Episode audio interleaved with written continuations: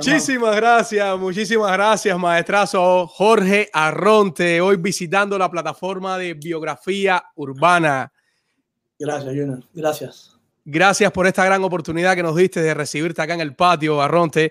Para las personas que están conectadas, eh, hoy empezamos de una manera diferente, señores.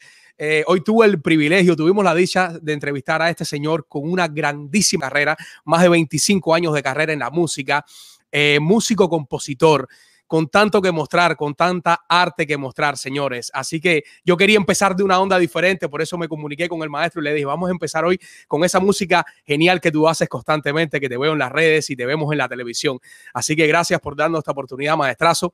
Y muchas gracias. Para mí, para mí, es un honor y un placer estar aquí contigo y, y gracias al interés tuyo por que mostraste eh, en mí. Te lo agradezco, ¿verdad que sí? Sabemos que eres una persona súper talentosa, súper humilde, porque tuve la oportunidad de conversar con varios, colegas tuyos del medio, músicos, y todos venían por la misma línea. El maestro Arronte, el maestro Arronte, el maestro Arronte. No, no había algo que no me dijesen que no fuera casi parecido en los comentarios. Todo.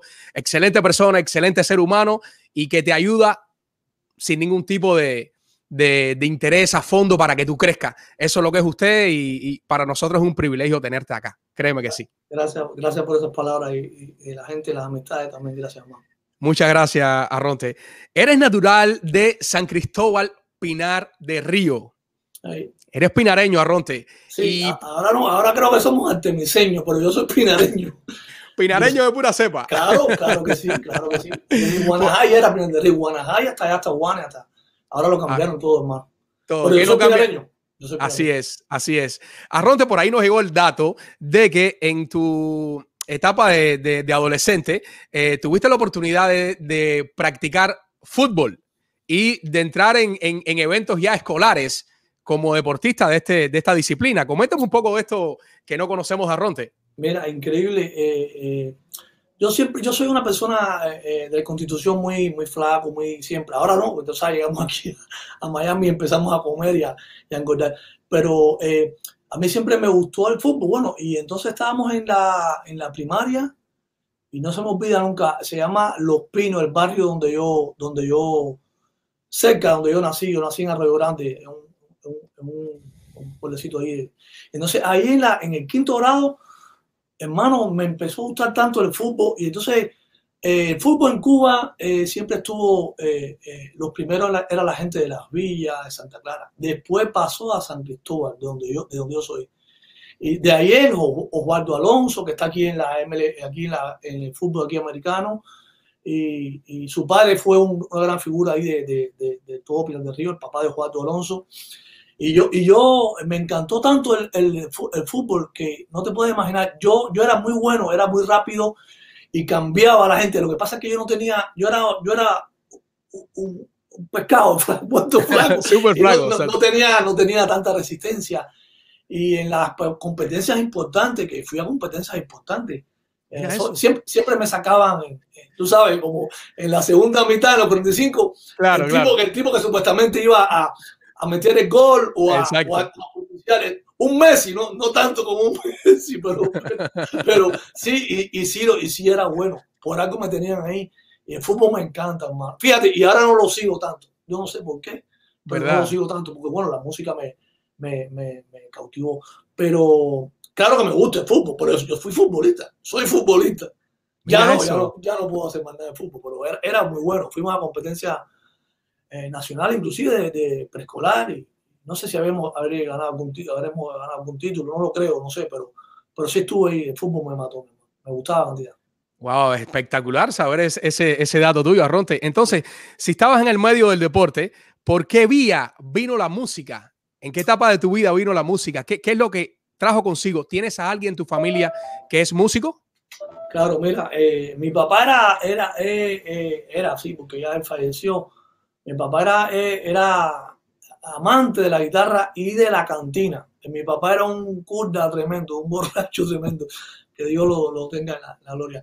Y entonces él siempre le gustaba tocar su guitarrita. Y, y, entonces mi hermano, tengo un hermano que se llama Carlos Arronte, que es mayor que yo, me lleva tres o cuatro años y mi hermano sí se interesó por la guitarra. Y entonces yo veía la guitarra, yo estaba en el fútbol, fíjate, y mi hermano la guitarra ahí, y mi hermano es muy talentoso, es más talentoso que yo, mi hermano es músico de oído, él no fue a ninguna wow. escuela, pero él, mi hermano, tú te pones a cantar cualquier canción, la que tú quieras, y él te acompaña, te cae atrás en el tono que sea y lo que sea. A veces a mí me cuesta trabajo eso, a él no le cuesta trabajo.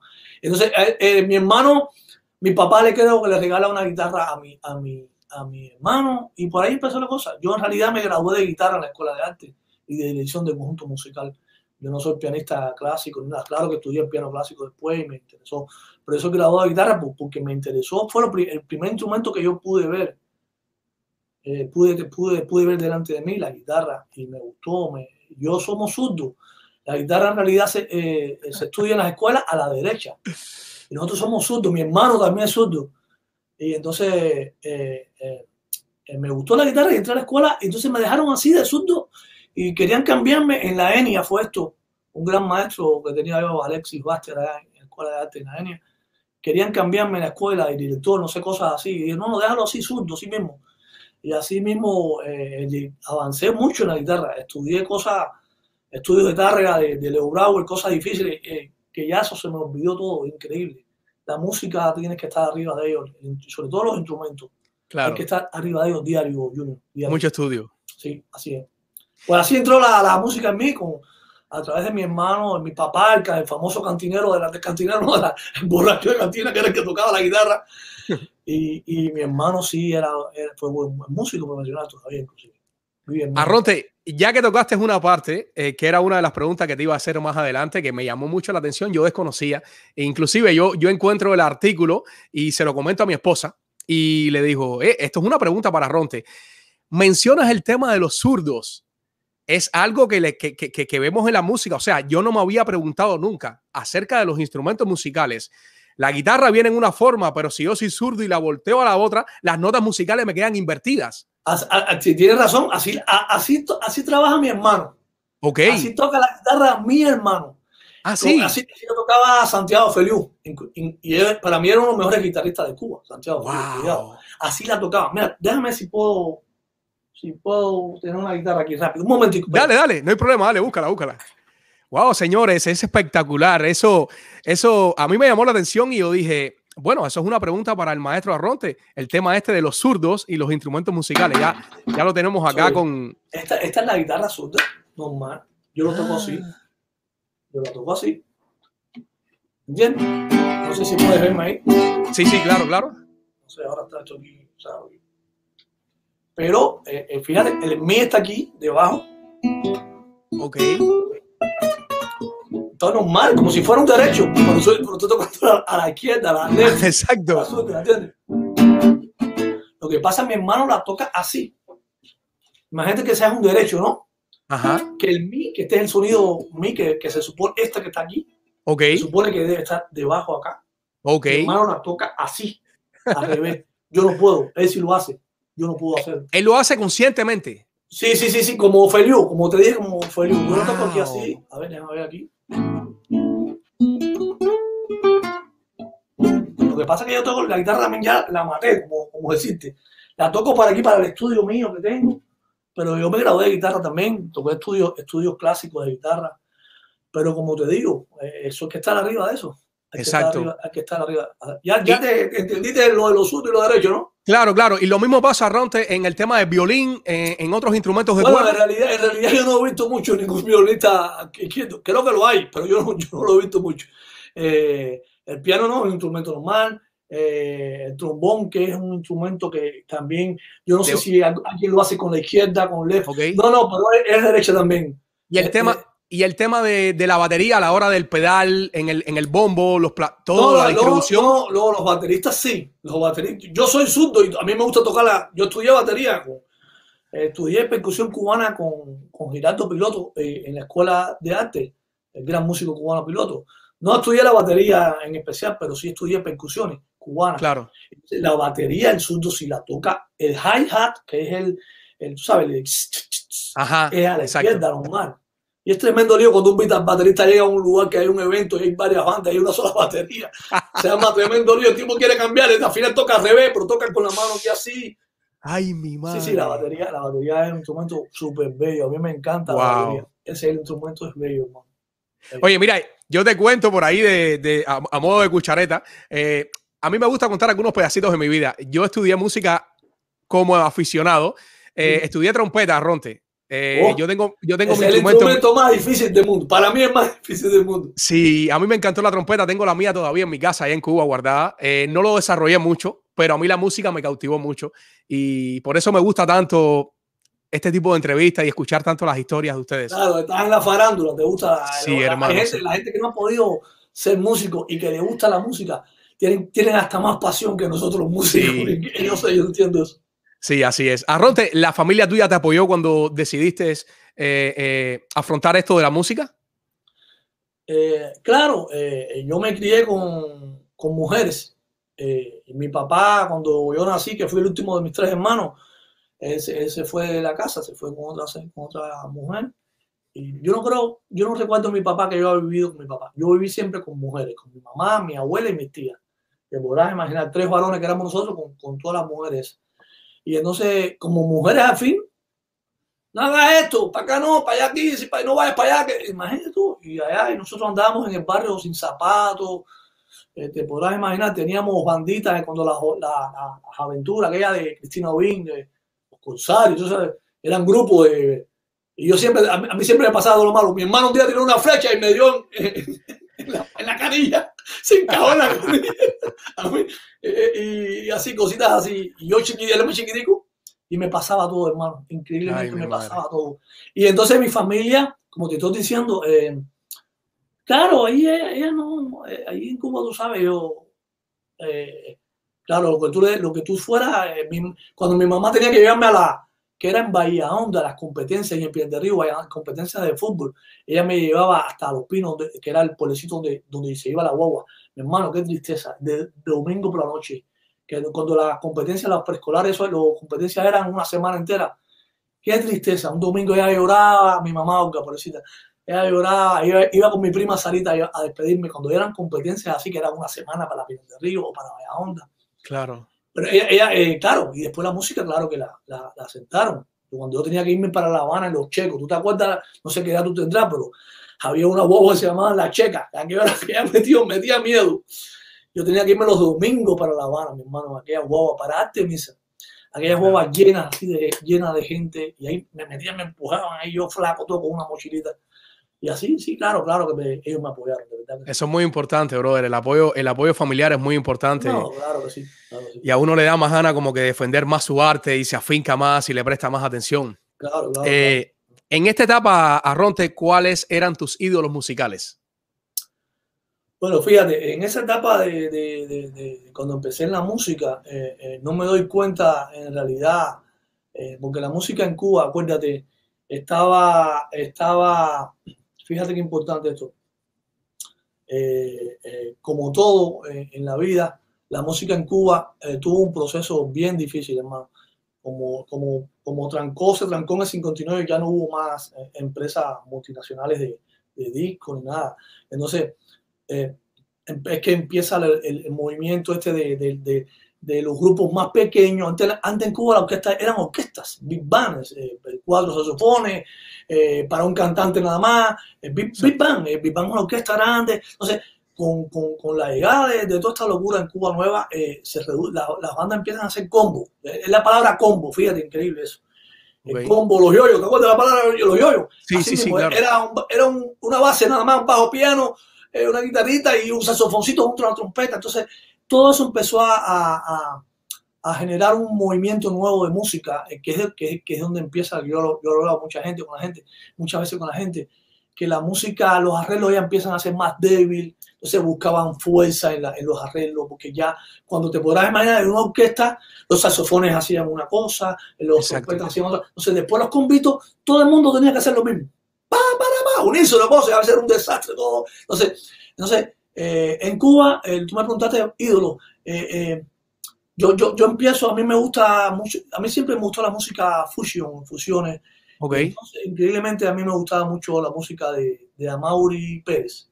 Okay. Yo no soporto a Amaury Pérez ahora como persona, pero, claro. pero, pero eso me, me, me, Yo estaba en Cuba, vivíamos en Cuba. Exacto, exacto. y entonces, eso es lo que, de eso nos alimentamos. Mi hermano había un disco de Amaury Pérez que a mí me cambió la vida, que era algo de, no lo van a impedir, cosas esas, no lo van a impedir, que los arreglos musicales de aquello, era aquello de Edito Martínez, que está aquí en, en Miami ahora, Edito. Hermano, aquello, yo dije, ¿qué cosa es esto? Entonces, ya, entonces ya después la, en La Habana, en la Enia, yo empecé a escuchar eh, música con, ay, con caseticos y con cosas que nos llegaban, amigos míos de, eh, de Guantánamo. Me decía, yo soy de Guantánamo, que tengo la base, traían un casetico, Soto, mi amigo que está aquí. Entonces traían grupos de, ya empezábamos a escuchar eh, Yellow Jacket, eh, los brother, Michael Brother, los Brother Breaker, que era un grupo americano, hermano, que, que, que, de ahí es el mejor saxofonista del mundo, se llama Michael Breaker, que murió de increíble de cáncer, un tipo joven.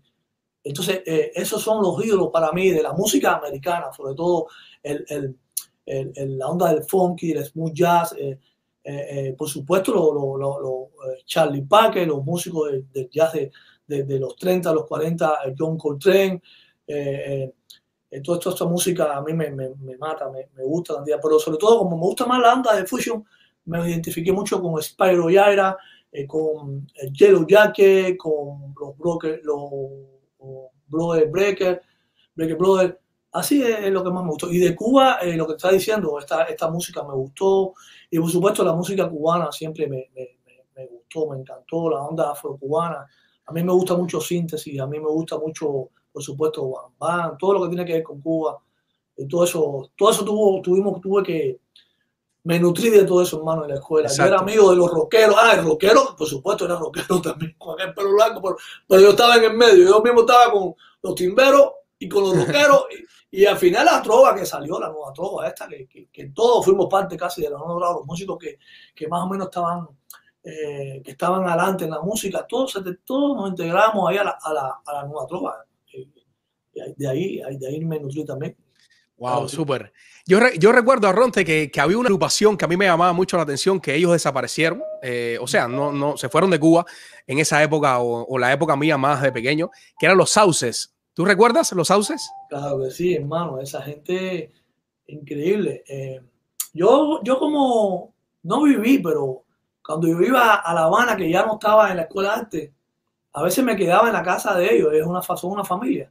La familia. El claro, el problema es que Angelito, Angelito es uno de los músicos de uno de los hermanos Entonces era el percusionista que tocaba. ¿Te acuerdas que ellos en Cuba revolucionaron todo con toda la tecnología? Exacto. Porque ellos, ellos viajaban. El problema es que el papá de ellos Mm. era guitarrista de la bodeguita del medio, fíjate. Entonces el papá es un gran músico y ellos aprendieron tanto de su papá, todos ellos, hasta la niña Anita.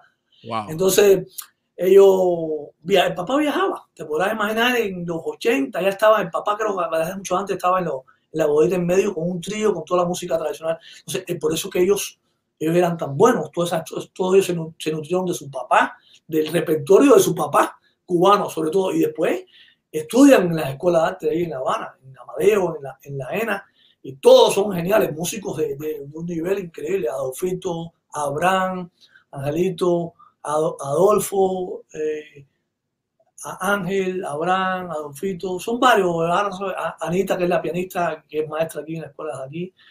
Y Wow. entonces los sauces, eh, increíble. Entonces Angelito era el, hermano mayor que lo de ellos, es el percusionista y se graduó conmigo en la ENIA. Ah, y, los dos, eso. y los dos fuimos a dar clases a las escuelas de arte de Río. Él de armonía y yo de piano complementario. Era mi hermano, es mi hermano, Angelito, vive en México. Mira eso. sauces. Claro sí. A mí, a mí me llamaba mucho la atención de ellos y como a muchas personas que yo decía, ¿de dónde salen todos esos sonidos de los instrumentos si solamente veo como cuatro o cinco personas? Y después me enteré que tenían un equipo debajo de, de uno de sus, uno de los, de los, de los, de los músicos. Eh, no sé, tú me ayudarás cómo es que se llaman estos equipos, que él- con el pie él dominaba o, o tocaba Claro, y... claro, eran, eran secuenciadores, se llaman se- workstation, se llaman eh, secuenciadores que, que- que- que ellos pre- pregraban algún sonido, por ejemplo, un bombo, un kick Ok. o, o un- unos coros, pueden meter. En aquella, en aquella, aquella ocasión eran más bien instrumentos instrumentos eh, virtuales, no eran tanto con voces ni nada, no sé, no, Ok. no recuerdo. El más adelante en eso estaba en Cuba era Edesio Alejandro Mm, y la gente del canal, Edith Sosa, muy buen músico. Eh, eh, pero ellos estaban adelante. Entonces ellos tenían eh, como máquinas, ma- machine, máquinas de, de- claro. Aquí yo creo que eran eh, los QY, no sé, algo de eso de la, de la Kawaii. Ellos tenían sus máquinas y grababan. Entonces, guitar- guitarras también. Tenían una guitarra que era MIDI. MIDI es un, un sistema de datos, como ahora, ¿cómo decirte? Un cable ahora USB. En aquel momento era un cable MIDI. Ellos usaban esos cables como esa cajita, que era un workstation, que era como una multipista de grabación. O sea, ellos previamente grababan ahí la canción, por ejemplo, Son de la Loma, la hacían, la hacían moderna y le metían como un loop, lo que llamamos loop ahora, Claro. y lo- ellos mismos lo fabricaban. E- Ellos eran, ellos eran pri- pioneros en eso en Cuba también. Wow. Muy bueno, los sauces, increíble. Entonces tenían su sonido, Sí. tenían todo. No, no, increíble. Los sauces, increíble. Ellos fueron pioneros en Cuba en muchas cosas. Wow. Muy, muy buena toda esa Mi- explicación que nos das. Son amigos míos. Eh, bueno, te digo, algún- en algún momento me quedé en su casa allí con su mamá, su papá. Wow. Con Boca Angelito, ellos vivían en La Habana Vieja, hermano. Y entonces el papá, allí mismo, acá, caminando, creo que iba para la bodeguita en medio, el papá, se sabía, ellos- eh, todos ellos, inclusive Anita, que es la más, la más niña, se saben cualquier canción que tú le pidas. Porque te podrás imaginar el papá, y entonces eh, eh, Alfredo, que es el guitarrista, a veces creo que empezó en el trío con él, con su papá, allí en la bodeguita en medio, trío, o sea que eran poca gente en los Sí, tríos. exacto. Entonces, eh, ellos saben, hermano, lo que tú le pidas, ellos se lo saben. Cualquiera de ellos. Cualquiera. Cualquiera de esos músicos. Y cualquiera toca todos los instrumentos. Porque este angelito, eh, para mí es uno de los más talentosos. Bueno, no puedo decir eso porque todos son talentosos, pero angelito, ellos lo saben, los hermanos. Era realista, era bajista, era percusionista, fue alumno de Changuito. O sea, ¿tú ¿Sabes quién es Changuito? Ujú. Uno de los mejores percusionistas cubanos y del mundo. Y Angelito era uno alumno de los mejores alumnos de estrella de un blanquito chino era ahí, pero muy bueno. Y entonces tocaba bajo, tocaba piano y hacía arreglos, pero no te podías imaginar los arreglos que hacía Angelito. ¿Qué Wow. hace? Él vive en México ahora. Ya, ya yo no, no sé si están haciendo algo juntos, pero creo que Abraham es el que está haciendo con, con su esposa, y, pero ya no, ya no están juntos. ya. Yo, lo, yo los quiero y lo, y lo respeto a ellos. Excelente, bro, de toda esta explicación que nos has dado. Wow, mira, he aprendido muchísimo, desconocía todas esas cosas. Los. Arronte, eh, ya en los años 90 eh, tuviste la oportunidad de integrar eh, la agrupación de Juan, Juan Pablo Torres, Juan Pablo Torres. eh, excelente trombonista. Juan Pablo Torres, por ejemplo, vamos a para ponerlo en contexto. ¿Sabes quién es Arturo Sandoval, por supuesto? Sí, ¿Sabes exacto. quién es Paquito de Rivera, por supuesto? Entonces, estamos hablando de un trompeta, estamos hablando de un saxofón, ahora vamos a hablar del trombón. Juan Pablo Torres, mi hermano. Wow. Era de, de la época post, ¿entiendes? De la época post, post, post, revolución, es Juan Pablo Torres. Por supuesto, habían otros trombonistas, estaba Generoso Jiménez, que era el eh, generoso, que generoso, ese, ese, generoso era el trombón de, de Benny Moré, pero generoso, generoso no solo era trombonista, generoso era arreglista, hermano. Ah, eh, con, ahora lo hacemos aquí en la computadora, ella a mano y sin piano, ellos hacían, cogían una partitura, hermano, y generoso hacía los arreglos de Benny. Benny tenía varios arreglistas, pero generoso era uno de los fundamentales. Arreglos para los saxofones. Ahí, hermano, sin un, un piano nada más quizás para escuchar, para los trombones, para la percusión. Ese era generoso Jiménez. Entonces, eh, eh, trombonista cubano, por supuesto, hay otro más, no me recuerdo el nombre ahora, pero generoso es, lo más, la referencia que tiene Juan Pablo, y creo que hay otro más, otro, otro más, ahora no me viene a, la mente, que su, su, nieto está aquí, que es Rafa, el percusionista. Eh, eh, pero Juan Pablo era el, el, trombonista más virtuoso que tuvo Cuba, para mí entender. Quizá la gente no, no entiende así, pero para mí Juan Pablo Torres fue el, instrumento más, el trombonista más virtuoso. Te podrás imaginar ese instrumento que solo es una vara.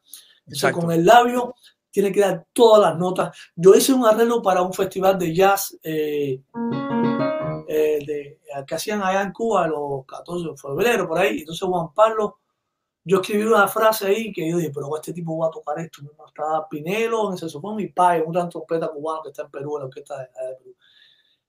Y Juan Pablo lo ripió aquello rapidísimo, lo leyó, lo tocó mejor que yo. Dije, pero ¿cómo es esto, caballero? Una frase. Todo. Y dije, pero ¿qué es esto? Entonces, ese es un tipo que aparte de eso era tener una energía, Juan Pablo Torres. Bueno, te podrás imaginar a Arturo Sandoval haciéndose una trompeta. Juan Pablo lo hace en el trombón. Por supuesto, salvando distancias y salvando cosas, ¿no? Pero él lo hacía ahí, man. Él lo hacía ahí. Yo, yo, yo yo aprendí mucho con Juan Pablo. Juan Pablo, tú llegabas a, a un evento y entonces tú tenías las partituras, de, bueno, el número este, el 2, el 4, el 10. Y hermano, y cuando llegábamos a tocar, nada de lo que se ensayó se tocó. Él empezaba a tocar y terminaba todo, pam, pam, pam, pam, y se iba, pam, pam, y así mismo se acababa el otro y el otro. Pero era, una, era un animal, ya murió también. Murió también.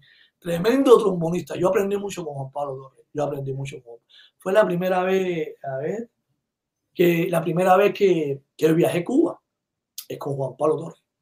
Me acuerdo porque fuimos a, a Morón, puede ser, a un concierto y no se me olvida porque el bajista de nosotros, Julito, una gente de Consolación del Sur. Ah, porque Juan Pablo, échate esto. Juan Pablo iba a, a todos los municipios de Cuba y hacía una banda ahí no me diga. Entonces le iba mal, algún problema tenían él ahí, se iba para después para Guantánamo y hacían con los músicos Guantánamo, hacía otra banda. Después venía para Matanza, iba a Jovellanos, hacía otra banda y se metía cuatro meses viviendo ahí. Era, era, un tipo muy loco. Juan Pablo era un tipo muy loco. Y, y así son los, los, músicos talentosos, increíbles. así son medio locos. Los hay asentados. Y, yo soy asentado. Pero esa gente, tú decías, pero ¿cómo este tipo ahora ya y venga, y, yo estaba en paro, no, ya se fue aquí. El grupo, este grupo se jodió, ahora está en, en, Caima, en Caimito haciendo una banda ahí. loco. Entonces recuerdo que en, en, en, en, en Camagüey, ¿cuál es el pueblo que está de Camagüey? Hay otro pueblo en Camagüey. No me acuerdo el nombre de Camagüey, que está cerca de Camagüey. ¿Qué es de Camagüey? Mi hermano Juan Pablo está en bajista tocando, íbamos a tocar un tema del teatro lleno, cuando ellos se llenaban los teatros ahí, y entonces Juan Pablo marca un, dos, tres, cuatro, y el bajista empieza a tocar y se va la tarima para abajo del bajista. Y el bajista se queda así con la mano así, y aquí es esto, caballero. ¿Qué es esto? Que eso no se me nunca en la vida. Se cayó el bajista, Julito. Y, Juan Pablo dice, pero ¿qué es esto? Tuvimos todo que ir a sacarlo ahí. Eso fue, ¿cómo se llama ese pueblo de Camagüey? No me viene a la mente ahora. Pero buenísimo. Juan Pablo, te digo, fue una escuela para mí, mi hermano. Hablando de, esa época. Creo que fue, sí, de, saliendo yo de, maestro de la Escuela de Arte de Pinas de Río, de la ENIA y de la EPIA, eh, me llama un amigo para, para trabajar con Juan Pablo Torres. El pasante, no sé quién fue, no me acuerdo. Te iba a preguntar que cómo había sido, eh, cómo había sido esta transición de ir de, de profesor docente a ya integrar un, un, grupo. Fue tu primera agrupación. ¿Cómo fue este, este, tránsito para ti? Claro, te estoy diciendo, yo fui maestro, yo me gradué en el 86. Yo tenía 16 años, hermano. 16 años. Yo maestro en una escuela de arte, maestro. Ponte a pensar a tu hijo aquí que... A mí, yo tengo un chamaco que tiene 24 años. Yo, yo recuerdo de, de, de él aquí con 16 años. Era, una cosita ahí, un niñito ahí, un niñito. Así éramos nosotros, Cuba, niñitos. Y yo maestro. Todos los alumnos míos eran más grandes que yo, fue todos los mulatones neurones allá de Guanteguane, ese mi hermano, lo quiero. Eran, me decían profe, pero te diciendo profe a mí. Y entonces estuve cuatro años ahí en la escuela de arte. Entonces, de maestro, fui aprendiendo ahí, aprendiendo ahí. Yo ahí empecé a, a, a más músico ahí, porque tenía más tiempo para estudiar jazz que me gustaba. Eh, ahí empecé a componer, componía ahorita para, para los alumnos míos, eh, ahorita clásicas le componía yo a ellos obras, ellos la tocaban en las graduaciones, ellos saben de, qué, de, lo que estoy hablando. Y ellos aprendieron mucho conmigo. Yo, yo siempre a mí me gustó la música, los, acordes, las armonías, las cosas raras. Y todo eso yo se lo escribía a ellos, hermano. Y ellos se lo aprendían. Ellos aprendían esos acordes y me lo agradecían a mí después. Entonces, de, de docente, salgo después a, a, tocar como músico. Te podrás imaginar eh, en aquella época en Cuba, temporada, yo era joven y entonces tomábamos ron, no te puedes imaginar, no te puedes imaginar la borrachera de uno que cogía. Yo fui una vez con Juan Pablo Torres de músico a, una, a, a, a, un hotel que se llama el Hotel Pesquero, no sé cosa, para allá para la mar, no sé, el Hotel de la Pesca. Y allí yo cogí una borrachera un día y fíjate que qué jovencito éramos, que yo me subí a un poste y quería tirarme del poste. Y Pinelo, con un saxofonista que es el saxofonista de Pancho Césped ahora aquí, que es mi hermano, me decía, no te tires de ahí, yo borracho. Mira la juventud, la locura de la juventud. ¿Qué es esto? ¿Cómo que estoy vivo, cabrón? ¿Por qué estoy vivo? Y después nos interesamos y ya es uno correcto, pero qué locura. Ese fue mi tocar con Juan Pablo Torres. Eso fue tocar con Juan Pablo Torres.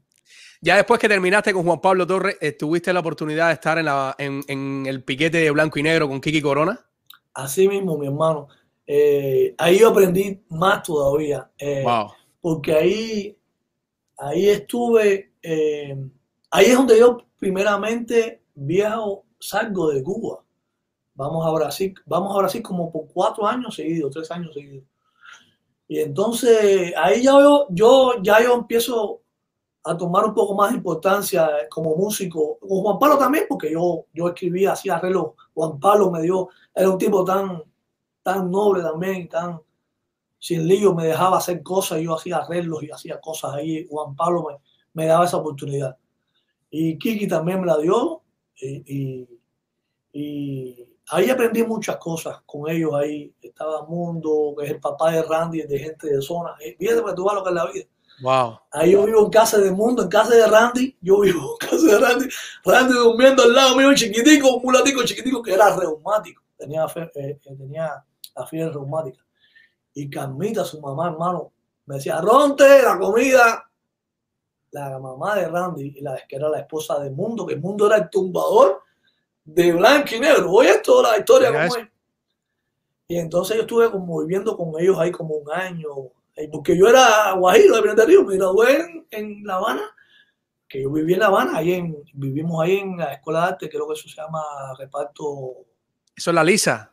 No, no, no, no. ¿Oh? Eso es playa, eso es al lado de la ESPA. Ok, ahí, no. Siboney, reparto Siboney. Siboney, ¿verdad? Ahí estaban las embajadas y todo ahí. Yo vi, por primera vez yo vi aquellas casas y dije, ¿qué es esto? Y después me doy cuenta que eran las casas de la gente que vive aquí en Miami. ¿no?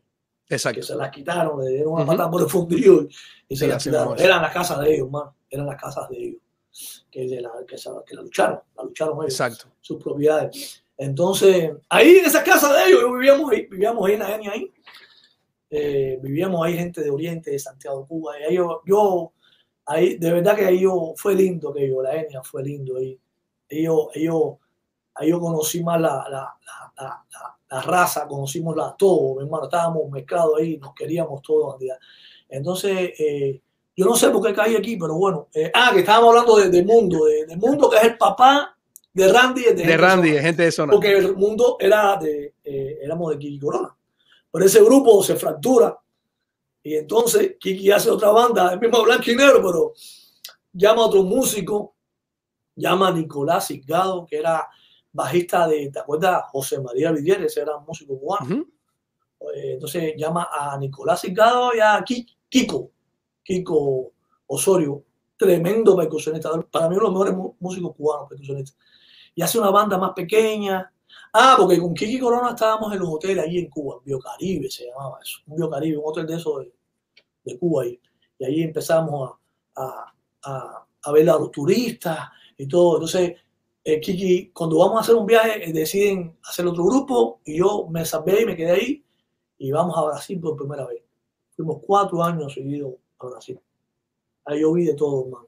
Cuando yo llegué por primera vez a Sao Paulo, aquella ciudad que es una de las ciudades más grandes del mundo, que nos metieron en un edificio. Yo llegué, llegué al aeropuerto, que es uno de los más grandes del mundo. Yo, un guajiro de San Cristóbal de Pinar del Río, que yo veo aquello ahí, eh, ¿qué es esto? Este aeropuerto, decía yo. Yo le tenía miedo a todo. Imagínate Entonces, cuando nos llevan, que nos llevan por un hotel en el, en el 30 piso en Sao Paulo, que Sao Paulo es una ciudad gigantesca, que, nos, que ya no, que cuando llegamos a la habitación, había unas bandejas ahí tipo los hoteles aquí que tienen una, una cosa así, de un cilindro lumínico, que tú lo sacas y tú ves los platos. Pero, ¿qué es esto?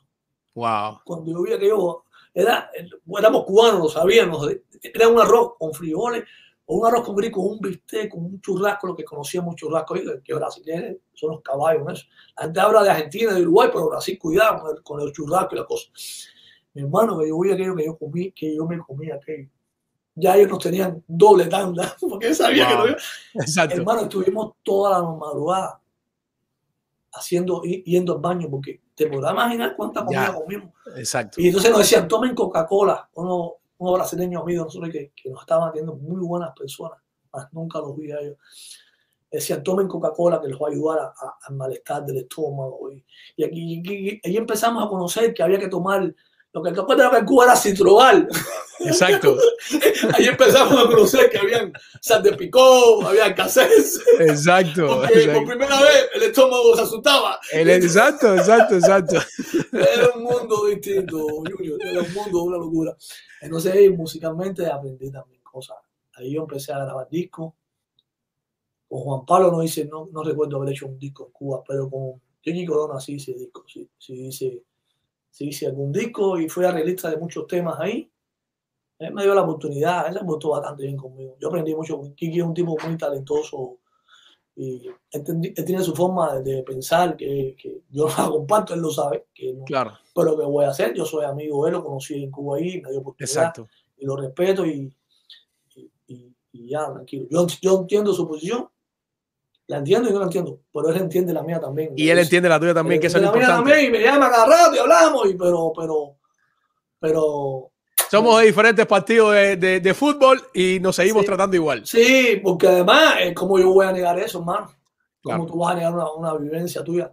Nosotros, nosotros somos de ahí. Cuba es una manguera. Si tú no metes, te metes por esa manguera, tú no pasas. Tú no llegas a ningún lugar, hermano.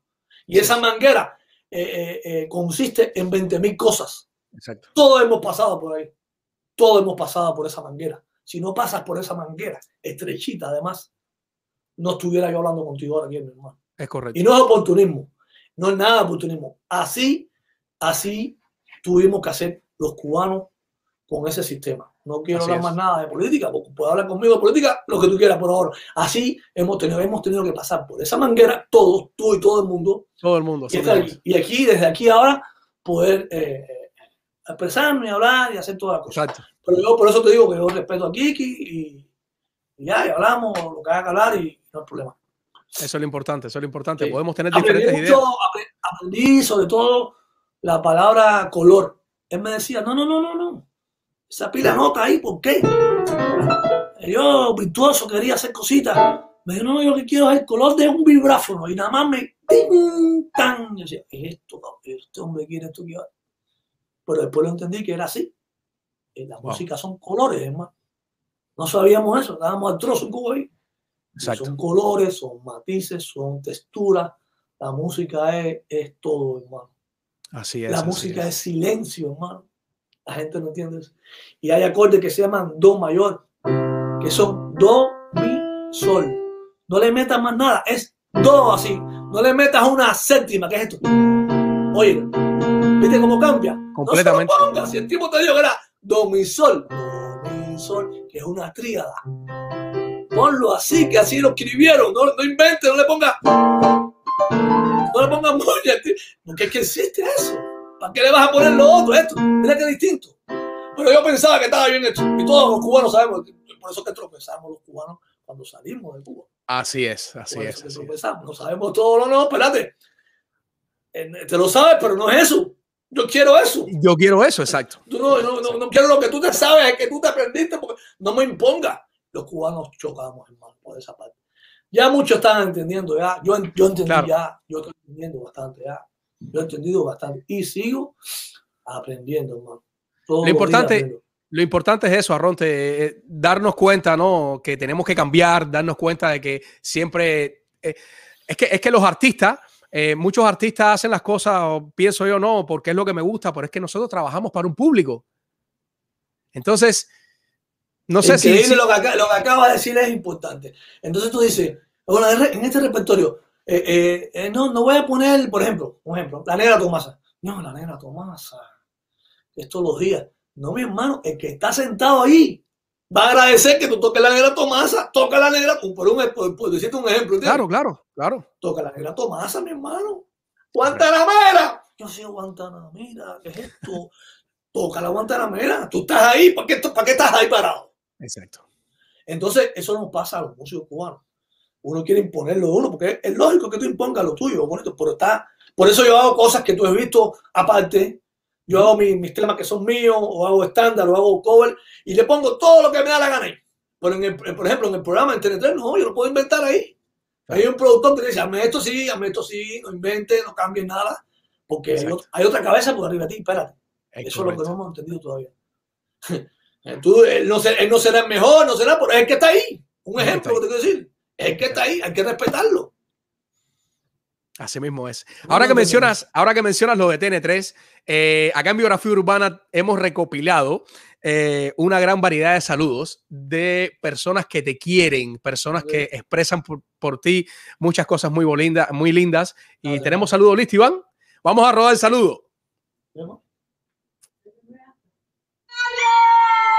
Ya son muchos años que llevamos contigo, conociéndote. Gracias por estar con nosotros, por tanta música, por tanta enseñanza. Sabes que te queremos muchísimo. Así es, te queremos un montón. Te adoramos, te respetamos como músico, como persona y te mandamos un beso de bien grande. Pero no, no. ¡No! No, yo que Yo que Arro, mi hermano, el Yuma, como todos te, decimos. Coño, un privilegio para mí, compadre, disfrutar contigo de tantos años compartiendo la música. Y usted es un maestro, ¿verdad? No solo de la música, usted es un maestro de, la modestia, de, de la hermandad, de ser buen amigo. Te quiero, compadre, te quiero, mi hermano. Abrazo grande. Mi hermano. Un saludo por aquí, un abrazo bien grande. Sigue siendo la persona espectacular que eres, humilde, bondadosa, ayudando a los demás constantemente, siempre preocupado por todo. Gracias, mi hermano, y muchas bendiciones. Se te quiere. Eh, Larro, pues te saludo, mi hermano, te saludo y te agradezco. Siempre te agradezco mucho que me has dado hace cuatro años atrás la oportunidad de cantar contigo en tu banda y de y de que tú me dirijas y me enseñes todo lo que me has enseñado hasta hoy de música. Así que tú eres mi maestro, has sido mi maestro aquí y eso te lo agradezco con la vida, mi hermano. Un abrazo. Este video va con mucho, mucho afecto, mucho cariño. Este video es para Yuma Arronte. Te quiero, mi hermano, de corazón. Estoy súper agradecido de estar siempre trabajando a tu lado, siempre con esos grandes aportes musicales que tú eres lo más grande, eh, humildemente, una gente súper humilde, una gente de corazón de verdad, eh, que da mucho gusto y da mucho placer trabajar todos los días a tu lado, hermano, de verdad, de corazón. Yuma, aquí estoy, mi hermano Mola. Esto es para guarachar, ojalá que esto dure mil años de verdad, de corazón, mi hermano. Chichurón. Eh, la, verdad que si, tengo que decirte algo ahora en un video, gracias, mi hermano. Gracias por, por estos 10 años de, buena música, de buena onda, de buen swing, de, tratarnos estelarísimamente bien, mi hermano.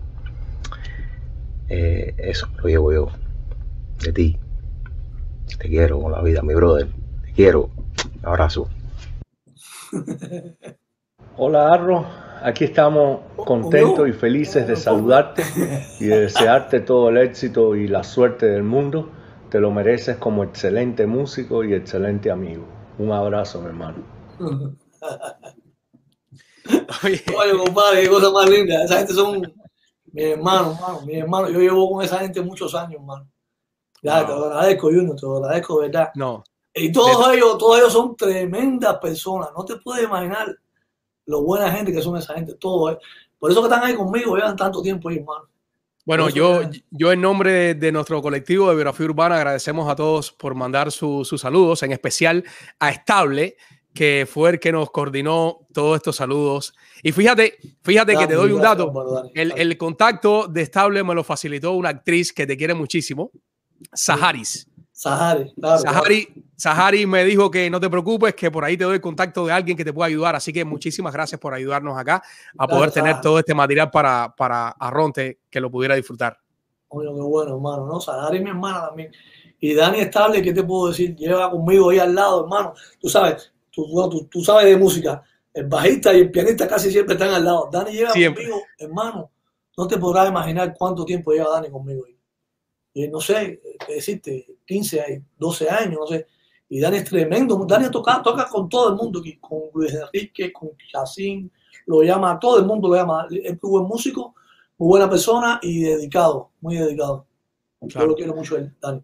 Arronte, eh, ¿te estás presentando ahora en algún lugar, en algún club? Eh, ¿Te presentas con la banda en algún lugar? Sí, mira, mira, eh, yo siempre quise, yo casi nunca trabajo los fines de semana. Yo los fines de semana trabajaba en las iglesias y ahora después del COVID paró, paró todo esto de las iglesias. Pero entonces yo siempre quise, la gente dice, pero ¿por qué no coges el mismo piquete tuyo ahí que tienes ahí en, en, en, en en el canal, y haces algo? Entonces, eh, eh, hermano, yo tengo unos, unos, cantantes buenísimos ahí, entonces eh, estamos haciendo cosas con Ligiané y Eileen, que son, son monstruos, las dos se cantan lo que sea lo que sea cantan y entonces eh, eh, eh, nos estamos presentando, tenemos presentaciones cada ratico en lugares acá y, la gente va y lo agradecen porque tenemos un repertorio muy bueno, hermano.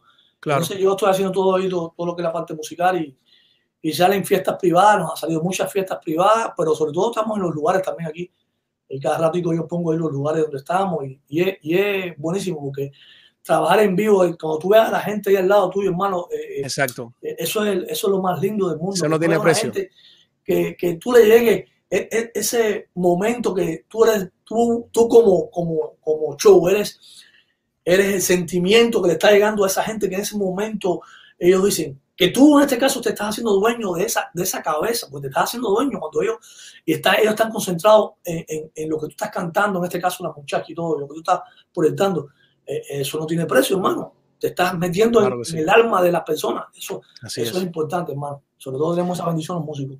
Qué bueno, qué bueno, Arronte. Yo aprovechaba y te preguntaba porque acá también tenemos un segmento en cartelera, una cartelera urbana, donde nosotros presentamos eh, los diferentes lugares que se están presentando los artistas acá en Miami y también la parte de teatro. Y comenzamos eh, presentando a la gran Zulema Cruz, oh, una excelente actriz, comediante, que se presenta en el pan.com el 29 de mayo, 8 y 30 de la noche. En Paseo de las Artes puede disfrutar de diferentes obras de teatro, como lo son Divorciadísimo, Seis Adentro y Uno Afuera, hasta que el COVID nos separe, Anormal pero Normal y Valen Tinder. También puedes disfrutar el domingo 30 de la matiné especial de unos DJ que te hicieron a ti bailar y pasarla requete bien en los años 90. Esto puedes verlo en, en Mil Northwest 42 Avenida, Miami, Florida 33123. Así que no hay motivos para quedarse en casa y no disfrutar del buen arte que se hace aquí en Miami. Está bueno, esa promoción está buenísima. Su lema es mi amiga y, y, es, una muestra en el humor. Sí, tuvimos la oportunidad de tenerla el jueves pasado aquí en Biografía Urbana. Hicimos eh, la entrevista con ella y nos fue requete bien, súper agradecido con ella, Ronti. No, Zulema es increíble, hermano. Qué mujer, qué, qué vibra tiene esa mujer. Así es. Maestrazo, eh, después de Coqui Corona, Cookie, eh, Kiki. Corona. Dios yo te puse Kiko, ¿te acuerdas? Te mandé una de esas y te puse Kiko. Después, esto escribió Kiko, la otra. No, la- te preocupes, no te preocupes, no te preocupes, error mío. Después de Kiki Corona, eh, eh, estuviste en Conexión, otra agrupación, Conexión salsera. donde tuvieron la oportunidad de pegar un tema que se pegó muchísimo en Cuba, Un beso de queso. Increíble. Eso, ese tema es de Dani Lozada, que Dani Lozada después, después de eso, lo- la charanga manera, David Calzado lo, lo agarró, se lo llevó, y es el compositor de muchos temas de la charanga. Dani es un talento, hermano, Dani Lozada. Entonces, nosotros hicimos el, que el tema del beso de queso. Hermano, se pegó en Cuba, que creo que fue el número uno en ese momento. Tú sabes, todo- todos los temas Exacto. I- increíblemente, cuando yo estaba Pablo FG, estaban todos los grupos creo de timba pegados, estaba Maulolín, creo ya. Y el beso que eso creo que llegó a coger, si no recuerdo, no sé si nomás no recuerdo, llegó a estar entre los primeros lugares ahí, porque se pegó la canción, la canción, la canción es pegajosa. Exacto. Y entonces, eso fue lindo. Con eso Salsera surge de cuando terminamos con Blanco y Negro, con Corona, Nicolás y yo decidimos hacer algo de. Estaba la. Empezaban a llamarle salsa a la timba en Cuba, imagínate tú. Y entonces hicimos aquello, pero todos los grupos se parecían, hasta con los- nosotros nos parecíamos a 20.000 grupos, porque era, era muy difícil tener una identidad, ya, ya estaba la élite, estaba, discúlpame, estaba, estaba con, con grupos con metales así, ¿no? De ese formato, de dos trompetas, un saxofón y, un trombón, y la base rítmica. Estaba la élite, estaba Ma- Manolín, había más bandas, había más bandas en Cuba y, y todos más, más o menos se parecían. Eh, y entonces decidimos hacer esa, esa banda, allá con metales, con todo, eh, y entonces hicimos Conexión Salsera, los arreglos eran míos, empecé yo haciendo arregl- arreglos, el Bola, que es un pianista muy bueno, y yo, el Joelito, que era un saxofonista, y Nicolás también después empecé a hacer, a arreglos. Y yo era el primer arreglista ahí que lo hacía los arreglos y tocaba piano, y entonces pegamos esa canción, y fue también, viajamos al Azúcar, no, sé- si sabes qué, qué cosa era Azúcar. Azúcar era, era un club de, de música eh, latina en Cancún, que ahí, Ok. que, que ahí es donde sale la canción azúcar de Bambán. Para la azúcar. Ajá, exacto. Ahí iban todos los, los- los grupos de Cuba, ahí de esa época, de- de- del periodo especial de 92, 93, 94, íbamos para allí. Eh, y, y entonces ahí estuvimos, hermano, como cuatro meses. Con una pila de gente ahí fuimos con Conexión Salsera. La pasamos bien ahí. Los mexicanos, yo, yo respeto y quiero mucho a los mexicanos. Ahí ellos nos dieron la oportunidad ahí de, de, de ser personas por primera vez, hermano, en, en en México, en Cancún. Ahí fue que empecé a comer picante por primera vez y me encanta el picante. Me encanta el picante. A los Oye, cubanos, los músicos, ellos empezaron a tirar esto. Entonces, eh, entonces como cubano, fui, no, esto no sirve. Le decían a los, a los cocineros. Hermanazo. Caballero, no, caballero, esto está buenísimo. Esto le va... eh, pasó la semana, estaban comiendo mole, eso, que es lo picante, y todos los, todos los neurones se estaban comiendo con, con picante. Claro, caballero, lo dije, caballero, es lo más rico del mundo. Arronte, a mí no me puede faltar la siracha. Muchacho, Me encanta la siracha, hermano. no, es picante. Picante es lo más rico del mundo, hermano. Esa No, gente tiene una sopa picante ahí. Y aquellas carnes le dec- decían, tinga, le decían, tinga, que era como una ropa vieja para nosotros. Pero una salsa ahí, mi hermano, que tenía un picante aquello. Pero qué cosa más rica, caballo. Wow. Hermanazo, estuviste viviendo cinco años en México. Claro que sí, está, está en todo su derecho. Estuviste cinco años viviendo en México. Sí, mira, porque después de Conexión Salsera, yo con mi hermano, Carlito, que te estoy hablando, eh, hacemos, hacemos Sabor del Barrio, que era un grupo más chiquitico, con, con lo que, con lo que hacían los sauces. Que, mira Ok. que, que bien que, que hablamos de los sauces. Eh, yo tenía un teclado que me compró mi cuñada, mi hermano vivía en México, fíjate, porque mi hermano había estado con otra banda y se quedó ahí en México. Y mi cuñada, que es una japonesa, Kei Salsasu, que seguro está viendo esto ahora, ella nos compra los instrumentos. Nos compró, me mandó dinero para allá. Yo, a través de no sé quién, mandamos a buscar un teclado a México. Cuando que yo, el Core N264, que es el teclado más bueno, hermano. Era un teclado Wow. que el anterior a eso, que eran los M1, la Core, con ese M1, Whitney Houston hizo su disco que era de Aquel disco famoso de Winnie Houston que se conoció. Ajá. I wanna dance on bar, algo de eso. Eso se hizo con ese tecladito nomás. No sé, por eso te estoy hablando de la cosa tecnotécnica, ¿no? Claro. Entonces, yo tengo el teclado que está superior a ese, que era el 2N64. Grandísimo. En La Habana había ese mío nada más y de otra gente. Entonces yo se lo prestaba a, a- amigos míos ahí, me lo pedían y se lo prestaba, porque era un teclado nuevo. Entonces ahí yo empecé a, a conocer, la, a meterme en la tecnología y, y a lo que es lo del mundo de los workstation, que son los secuenciadores ya un poco más complejos. Y yo ahí empecé a hacer mi primera, lo que son las, lo que hoy ahora le llaman eh, pistas.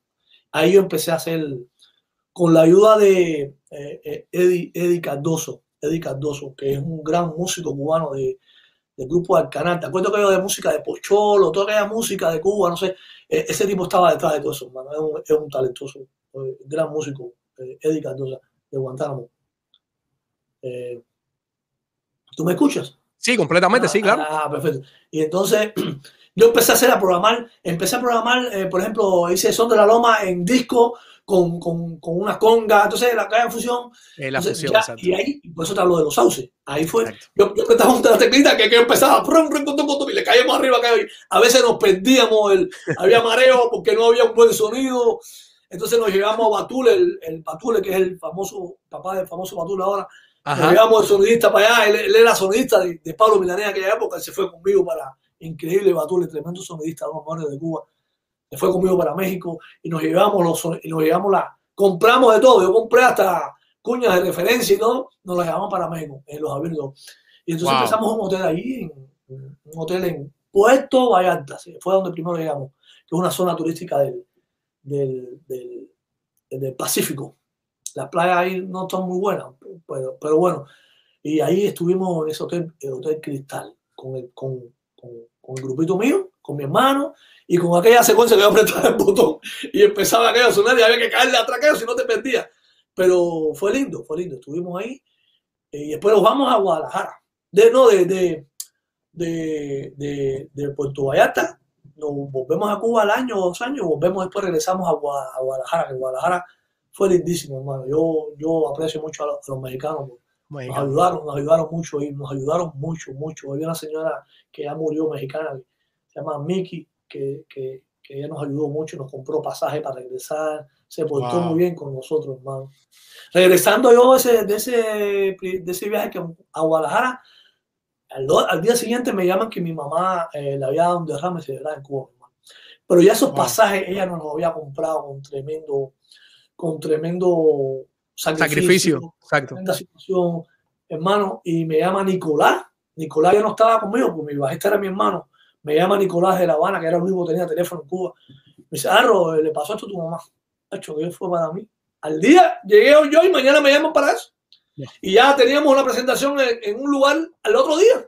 El grupo con, eh, anunciado y todo en Guadalajara, el periódico y todo, el grupo del Barrio en- empieza en el restaurante Habana que era dueño era eh, Waldo, que es un pintor famoso cubano, Waldo Saavedra, que es el pintor de las carátulas de, de Maná, de, de todo eso. Él era dueño y todo estaba cuadrado para, para la innovación, la innovación.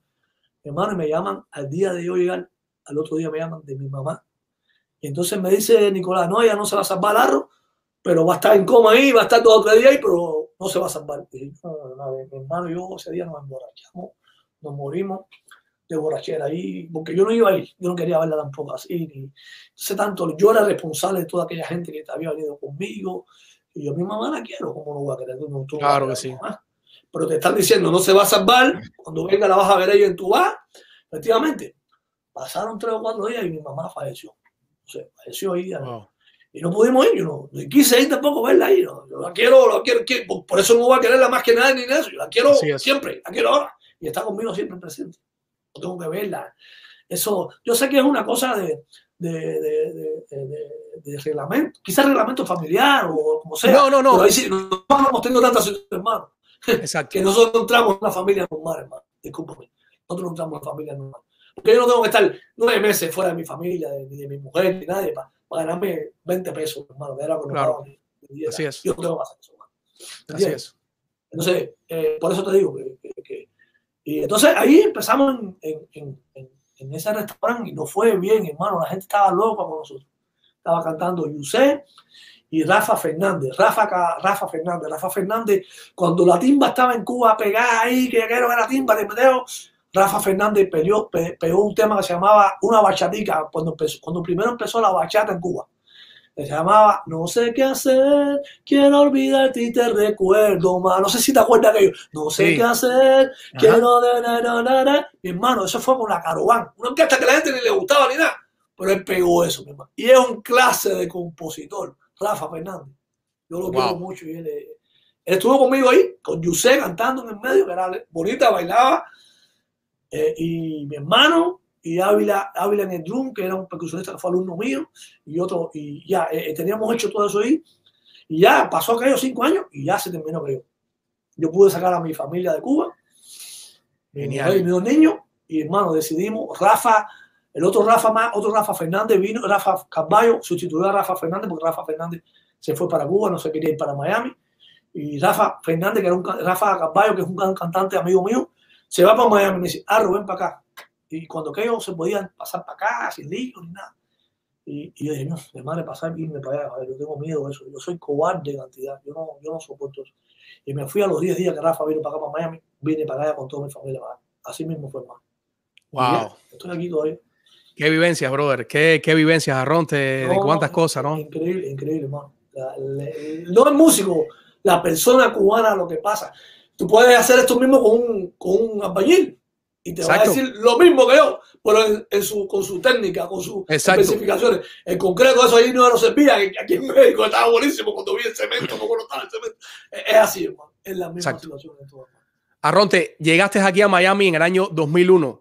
Te enfrentaste a montones de trabajo como cualquier otro cubano, desde albañilería hasta, sé, montones de trabajo. Hermano, yo llegué en un 29 de agosto, creo, y a la semana fue lo de las, lo de las Torres Gemelas. Yo vi eso en vivo, mi hermano, live, ahí, sentado. Yo vi eso en vivo. Tú sabes que, que parece que primero no se pudo ver, pero después inmediatamente las televisiones se metieron ahí y se ve. Yo lo vi en vivo. Yo, yo una semana acabo de llegar a este país, 10 días, no sé. Hermano, este país se, se chivó. Tuvo un año entero asustado todo el mundo. El mundo entero estuvo así, por este país sobre todo. Y he quedado aquí yo. Hermano, empezaron a aparecer los trabajitos de, de ayudante, no sé cosas, y de albañil. Entonces me dice un, cuñado que yo, tenía, que yo tenía aquí, no, no, aquí hay una cosa de sprinkler, que es, como plomería, pero es, es, arriba en el techo, que es las alarmas de fuego. Yo con las manos de Jehová, esta que tengo yo, la llave aquella pesaba más que yo. Yo decía, pero ¿qué es esto? Yo no puedo con esto. Y yo veía, miraba para el lado los mexicanos y todo el mundo que trabajaban en los Ah, porque el primer hotel fue, el primer trabajo fue en el hotel Fontainebleau. Esa reparación de Fontainebleau me la metí yo. Yo salí de aquellas aguaceros así y yo veía a la gente de Huichinino que ensayaban ahí, mis amigos, que habían estudiado conmigo en Cuba. Claro. Y yo enfangado, hermano. Y ellos, ellos salían de ensayar con y yo con, con, un amigo mío que se llamaba Manolo, que era un mulato del cerro, que era, supuestamente era el, yo era el ayudante, él, y él me decía, dice el americano el dueño que que, la, que tú eres el mejor trabajador aquí. Este americano está loco, si tú eres un descarado, tú no trabajas. Y dice, hay una anécdota que dice que yo, que, que yo me voy ya con Manolo, que era el, yo era el me dice, Arronte, tú cerraste bien la llave, la llave esa que hay que cerrarla. Dice, sí, eso está cerrado, vamos echando ya. Estaba loco por irme, más duro, era músico. Y hermano, cuando bajamos por el Fontainebleau, dice que tú sabes que eso es una loma así, y empezaron las alarmas a sonar. Y dice, Ay, lo dije, que seguro fue una de él. Efectivamente parece que se me quedó una zapatilla esa abierta, qué sé yo de eso. No tenía fuerza para cerrar aquello. Y aquello se empezó a botar en todos los hoteles, en, toda, en todo el piso que tenía. Yo trabajé de eso. Y después, mi hermano, eso fue en 2002, más o menos, 2001, 2002.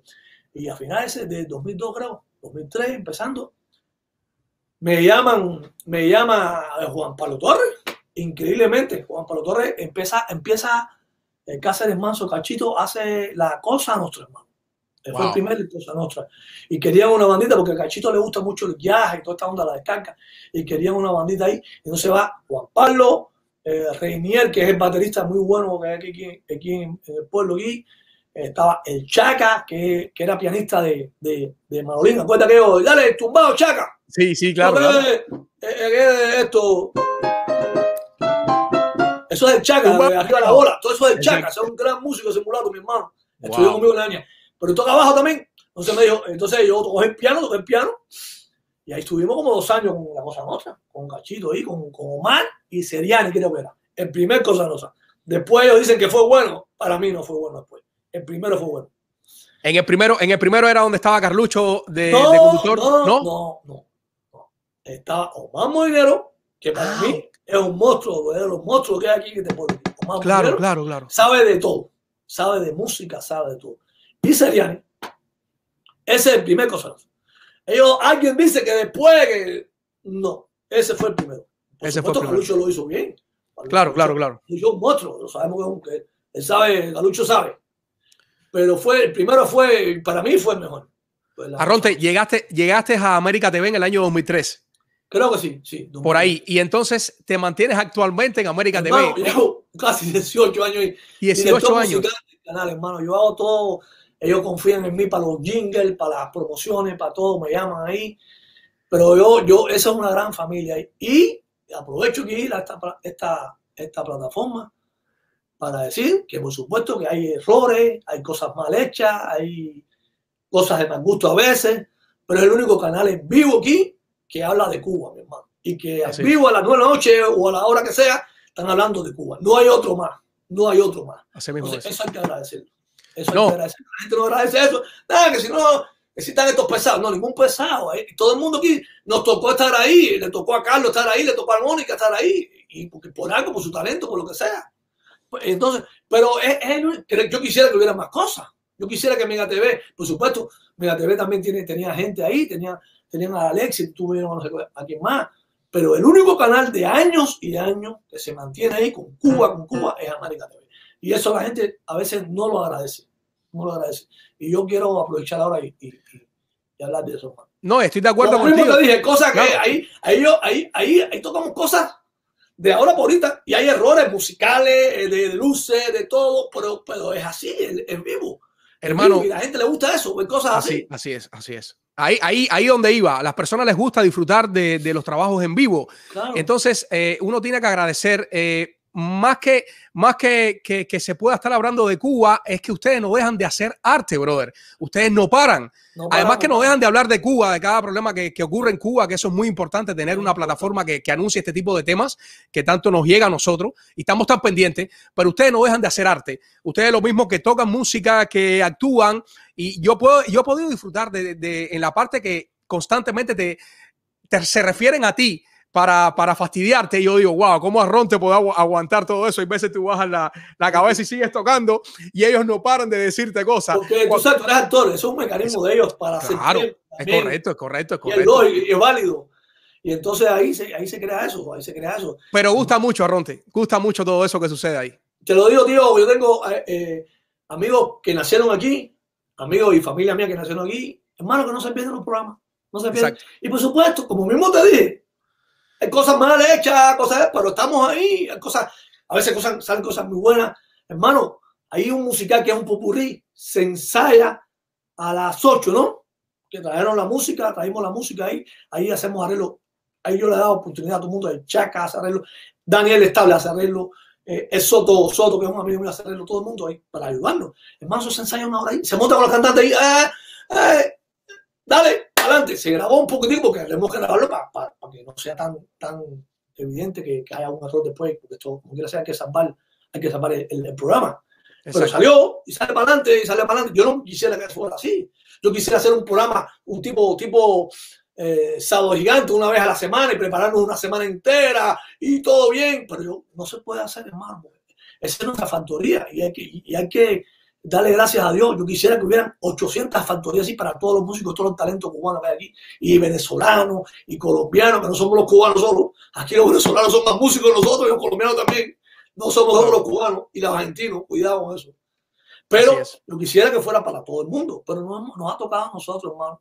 Nos ha tocado a nosotros. Y, y yo, y yo, y yo, y yo compadezco y, y admiro a todos esos cubanos músicos ahí que tienen que trabajar los sábados, los viernes, los sábados, para, para a veces, y de eso nada más viven, hermano, y están trabajando el otro día por el día en, en una, en cualquier cosa, en un, otro, otra cosa que no gusta, pero, pero son, son, son- tienen todo mi respeto. Yo, yo estuviera también trabajando en un Windix y una cosa de esa, yo lo hago. Si se me acaba la música, voy para ir a trabajar aquí al lado, caminando para mi casa aquí. Yo lo hago. Porque e, ese valor que ellos tienen ahora, que están, tienen la música como, por supuesto, de, alimento y de trabajo también, pero lo hacen los fines de semana casi generalmente. Hermano, pero también están trabajando en otra cosa en la semana. Eh, hermano, eso es lindo de admirar. Yo lo, claro respeto y lo claro quiero. Y, y, quisiera que no estuvieran en esa situación, pero la vida es así. Nos enseñaron en Cuba que la vida, no, miren los cubanos allá, el pianista es, es, constructor, pero la vida es así. Cuba es que, Cuba es la que no se parece a nadie. La Cuba, yo te digo porque fui a Brasil un día, una vez cuando fuimos a Brasil, yo vi un pianista que el tipo decía, no, yo no toca este tipo, tocar este". Y me dijo, no, eh, mañana me voy para, para el trabajo. Para, para, trabajo, sí. No, no, yo trabajo en otra cosa, esto no es mi negocio. No, yo, yo digo, pero ¿cómo es? ¿Cómo es posible que tú trabajes en otra cosa y no seas músico nada más? Y, y, y es que la vida es así. Así es. La vida es así. así es. No, no como Cuba, la vida es así. Así es. No, yo pienso que, que América TV es, es, un excelente canal que, que, canal que tiene su público, tiene su gente. Siempre van a haber personas que van a criticar. Hermano, a hermano esto mismo que están haciendo con las leyendas del exilio. ¿Qué, ¿Qué, otro canal puede hacer eso aquí? No, exacto, es correcto. Eh, eh, eh, hace un año, un año, dos años hicieron la primera temporada que era viendo la, la, verdad de la gente que está al lado de acá. Exacto. De, de, de, de, de, los, de los que lucharon contra, contra el gobierno de Cuba. Están aquí, nadie sabía de ellos.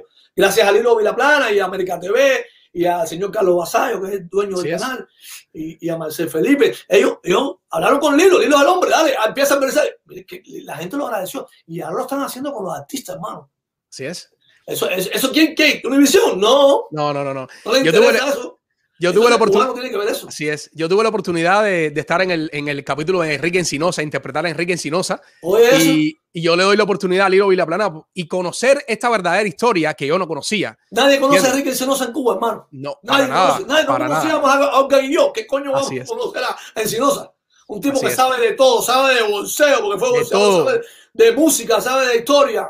Y un gran escritor. Así es, así es. Entonces, así es. entonces ¿quién, quién, iba, ¿quién iba a sacar eso? Univisión, Telemundo, ni, ni Mega TV, hermano, que es de un cubano. No les interesa. No les interesa, hermano. No les interesa. Sin embargo, Mega TV lo hace. Así es. Maestrazo, aquí tengo dos videos que quisiera mostrar. Ya llevamos bastante tiempo de, Oye, de sí, live. yo, yo, tengo que irme ahorita. No, no, vamos a mostrar estos dos videos me- que tengo me acá. encantado, que- no, de verdad que sí, no, gracias, Junior, gracias. Y a mí también, a mí también, pero vamos a ver estos dos videos que, que son muy significantes para ti. Yo quiero que el público lo vea y que quede acá grabado en Biografía Urbana. Gracias, hermano.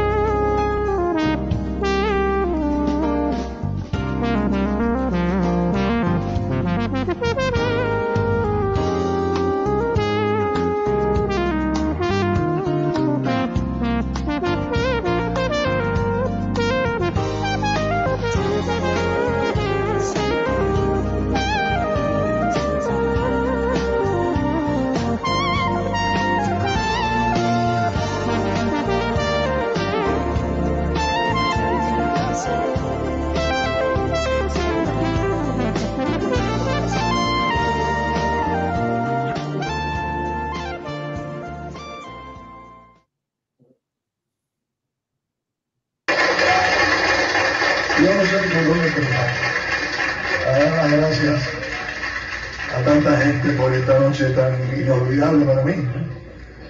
Voy a empezar por la orquesta, Arronte, vigareño como yo, el baterista ese que está allá atrás, ese es de los míos. Wow. Hermano, dale, qué, qué, qué, qué, buen, qué bien, qué bien haces tu trabajo. Fíjate como tú fuiste al, al solo mío. ¿Qué te puedo decir de Arturo Sandoval, hermano? Ese tipo es, es lo más grande que ha salido de Cuba. Ese tipo, los americanos lo, lo, lo, lo, respetan, hermano. Cuando un americano respeta a alguien. Tú lo un día un tema ahí, algo raro, bonito, una baladita, algo. Arturo ya tocó todo lo que había tocado en el mundo, que hay que tocarlo, tocado ese tipo. Ese tipo es una eminencia como músico, como todo. Y yo le hice un tema, hice un tema, dije, tengo que hacer un tema, pues la oportunidad de hacer algo con este monstruo.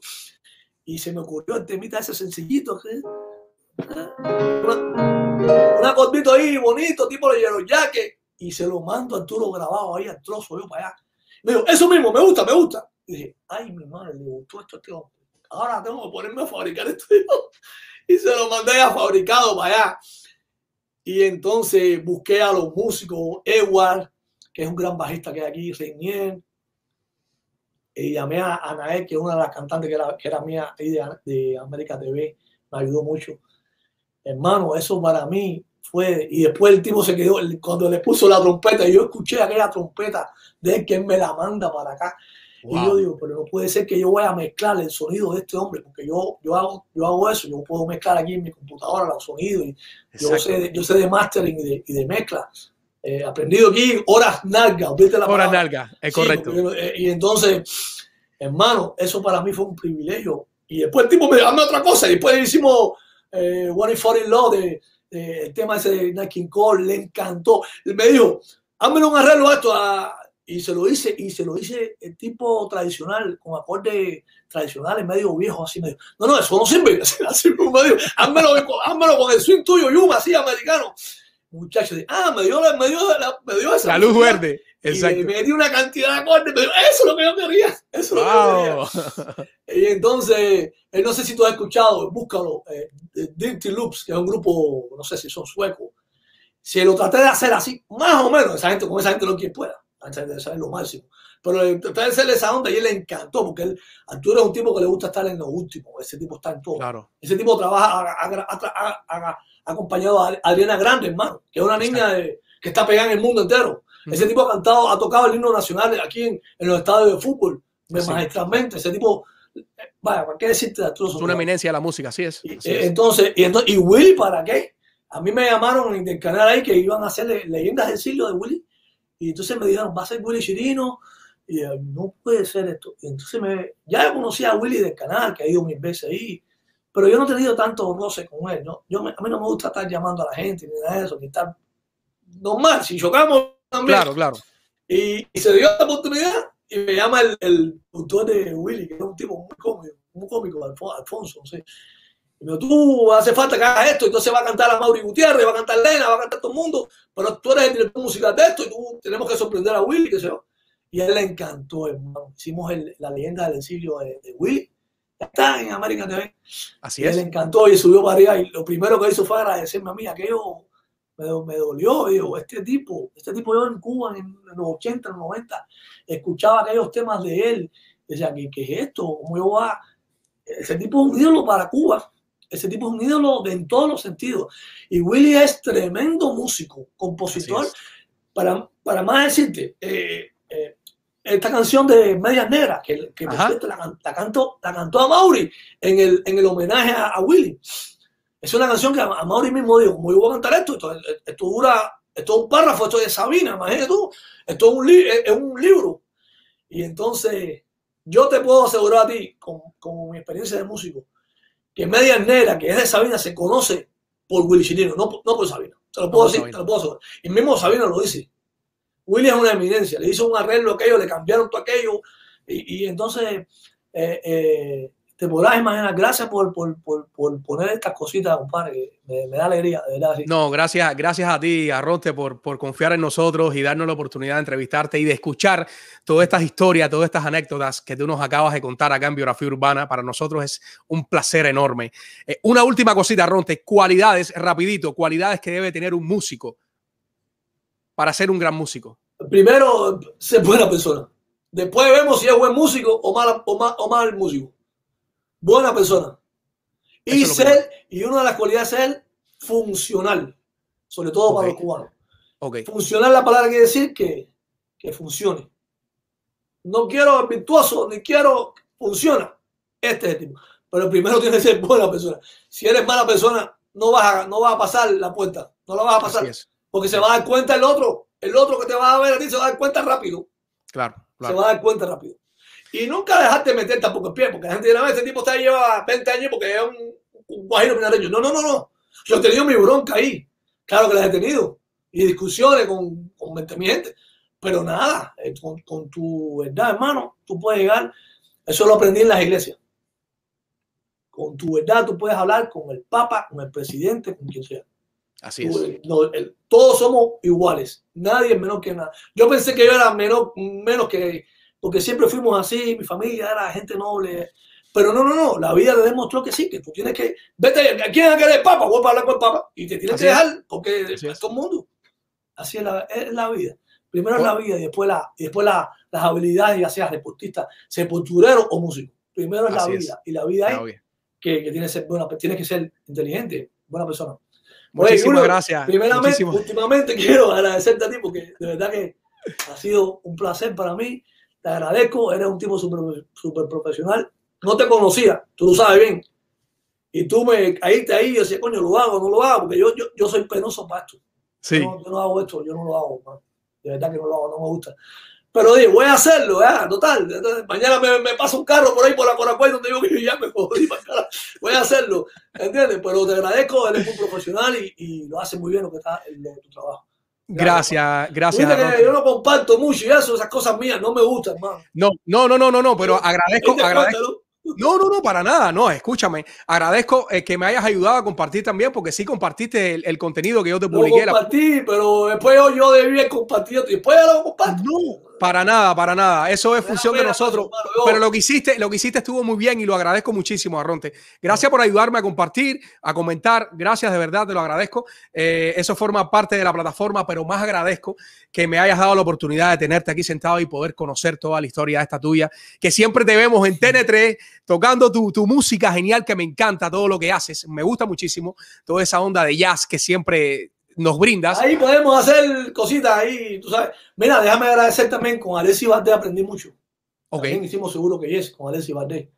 Ajá. Ahí estuvimos también con Alessi Valdés, aprendimos con Carlos Otero, he aprendido también cantidad. eh, eh, para, porque, porque hablamos de, de América TV.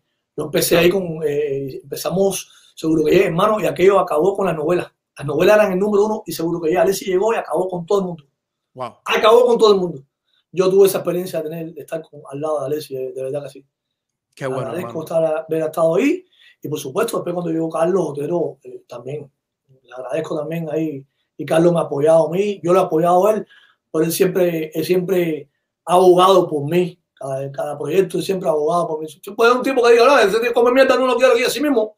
Y, pero él y sin guataquear yo no guataqueo a nadie lo sabe él lo sabe Carlucho lo sabe aquí lo sabe Alessi. Ellos saben cómo soy yo a ninguno de ellos estoy llamando cada cinco no no yo hablo con ellos una vez al año pero son gente que me respetan y yo los quiero también a ellos, son, son profesionales.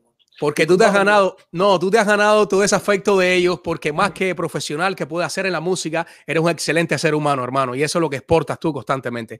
Así que de mi parte, de parte de Iván, que está en los controles, Gracias, Iván, Urbana, Iván, Iván, gracias, hermano. él te agradece también por acá. Gracias, Arronte, por darnos esta oportunidad, hermano. Te deseamos muchas cosas buenas. Ojalá y podamos conocernos en persona en algún momento. Yo espero claro, que sí. Claro, claro. Yo espero que sí. Y, y nada, muchísimas gracias. Te deseamos muchas cosas buenas y que el programa de hoy te salga súper que genial, como todos los que vienen de ahora en adelante. Gracias. Bendiciones, hermanazos, muchas cosas buenas, de verdad, de corazón. A ustedes, queridos amigos, eh, gracias por habernos acompañado en este super live. Nos hemos extendido bastante tiempo, eh, casi una hora, 30 minutos, pero la hemos pasado requete bien porque hemos conocido a este excelente ser humano, a este excelente músico, a este excelente compositor que ha tenido la oportunidad de compartir escenarios con grandes como lo son Willy Chirino, con, con grandes como lo son a Arturo Sandoval y que cada noche lo tenemos en la plataforma de América TV, del canal América TV, en el programa de TN3, brindándonos una excelente música.